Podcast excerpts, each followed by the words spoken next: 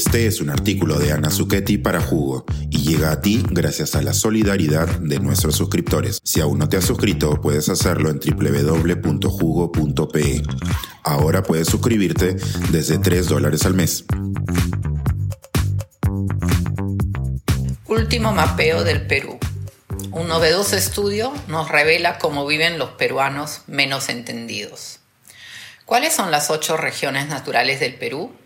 Tal fue una de las preguntas en mi examen final el año pasado para acceder a la nacionalidad peruana en la gris oficina de la Superintendencia Nacional de Migraciones.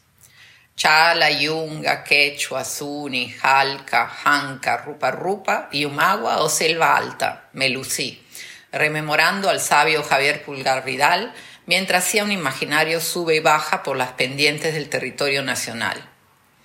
Siendo un requisito para nacionalizarse, desde entonces asumo que conocer las ecorregiones del país es consustancial a la identidad peruana.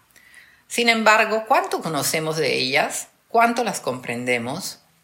Quien arroja un poco de luz sobre las complejidades de nuestro territorio es la arquitecta y doctora en urbanismo Marta Vilela, investigadora del Centro de Investigación de Arquitectura en la Ciudad de la Pontificia Universidad Católica del Perú, SIACPUC. Escarbando entre antiguas cartografías y compilando montañas de estadísticas demográficas, Vilela está mapeando la evolución de los asentamientos y las ciudades en todos los distritos del Perú. En esencia, la historia de dónde elegimos vivir, cómo nos agrupamos, cómo habitamos y cómo nos relacionamos con los recursos territoriales y entre nosotros mismos, lo que en la jerga técnica se llama estructura territorial. Territorios de ciudades intermedias y menores es el nombre de la investigación en curso que este año entregará como regalo a los peruanos. Se trata de un análisis sobre cómo han ido cambiando las densidades de población en los distritos del Perú desde los años 40 y especialmente desde el año 1961, cuando se redefinieron los límites distritales. Su estudio reseña la fascinante transición en los últimos 80 años de un país esencialmente rural a uno predominantemente urbano. Y revela que espacialmente el Perú de hoy es un país con dos situaciones extremas. La continua concentración poblacional en ciudades, especialmente en la región Chala y Quechua, y la persistencia de la dispersión poblacional que caracteriza las regiones Quechua, Suni, Janca y Amazónica. Este Perú disperso, donde Vilela concentra su atención, ocupa el 74% del territorio nacional y tiene una densidad muy baja, con menos de 10 habitantes por cada kilómetro cuadrado. Aquí viven más de 6 millones de peruanos, dos de cada 10 de nosotros. Es el Perú de la dispersión y del abandono, ya que mientras las ciudades acaparan la atención de nuestras autoridades, la dispersión es poco estudiada y comprendida. Uno de los arquetipos de ese territorio escasamente habitado es el Valle del Sondondo, en Ayacucho, donde la urbanista analiza la relación entre la densidad demográfica y factores como las condiciones geográficas, la proximidad a recursos y la movilidad de la población. Aquí, un vasto territorio de 300.000 hectáreas, más de tres veces la superficie urbana ocupada de Lima, sostiene a unos 10.000 habitantes que se distribuyen en 313 asentamientos, dispersos en un espacio vertical entre los 2.300 y 4.500 metros sobre el nivel del mar. La estrategia espacial de estas poblaciones se funda en el aprovechamiento de los bofedales y las planicies de la puna para el pastoreo de camélidos, fuente de fibra y proteína, y en el cultivo de las laderas de la región quechua en un extenso sistema de andenería. Una compleja red hídrica y de caminos conecta y articula los asentamientos poblacionales en diferentes pisos ecológicos, que abarcan desde pequeñas agrupaciones de corrales dispersos en las alturas hasta pequeños centros urbanos en la región quechua. Cabana, uno de ellos, se compone de una trama de viviendas, huertas y corrales familiares conectados por caminos peatonales y alimentados por una red de acequias que atraviesa sus manzanas.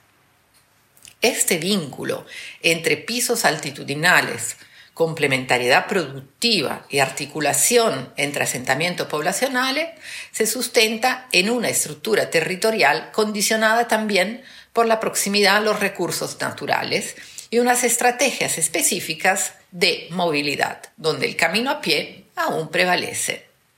Es fascinante recordar que la gestión del agua, por ejemplo, se planifica desde las fuentes en la región Puna con prácticas de siembra y cosecha de agua, que se complementa con una red de cochas y canales en la región Suni y una red de cochas, canales y drenajes en la región Quechua. O descubrir que en las diferentes estrategias de movilidad la distancia se considera como un valor, dado que a través de los recorridos a la chacra los pobladores obtienen información, contemplan el paisaje y realizan encuentros con otros comuneros. Así, explica Vilela, comillas, la sostenibilidad de la ocupación territorial se refleja en una dispersión poblacional coherente con la articulación vertical de los recursos y con una tipología de centros y asentamientos poblados a diferentes altitudes y de diferentes tamaños. A pesar de la riqueza territorial que sostiene, esta coherente organización social y espacial es poco comprendida y valorada, como demuestran muchas intervenciones del Estado que destrozan las redes de la estructura territorial y rompen el sustento de la dispersión poblacional. Lo vemos, por ejemplo, en iniciativas de ministerios limeños que envían jóvenes extensionistas agrícolas a capacitar a los adultos mayores en agricultura urbana o crianza de cuyes, o inversiones sectoriales de gobiernos regionales que, en aras de un modelo de falsa modernidad, asfaltan las pistas, enterrando los caminos tradicionales e instalan redes de agua y saneamiento, sepultando las ancestrales acequias urbanas una demostración de un Estado que desde una visión urbana, es decir, de concentración poblacional, desconoce el territorio y no sabe qué medidas tomar. Con su investigación, Vilela nos señala la importancia de comprender más profundamente la dispersión y sus estructuras territoriales y nos invita a reconocer y a cuidar aquel Perú disperso que sostiene un vasto y majestuoso territorio, una parte integral de nuestra identidad. Solo así, con más orgullo, podremos entonar la icónica canción. Unida la costa, unida la sierra, unida la selva, contigo, Perú. Suscríbete a Jugo y espía en vivo cómo se tramó este artículo. Nuestros suscriptores pueden entrar por Zoom a nuestras nutritivas y divertidas reuniones editoriales. Suscríbete en www.jugo.pe.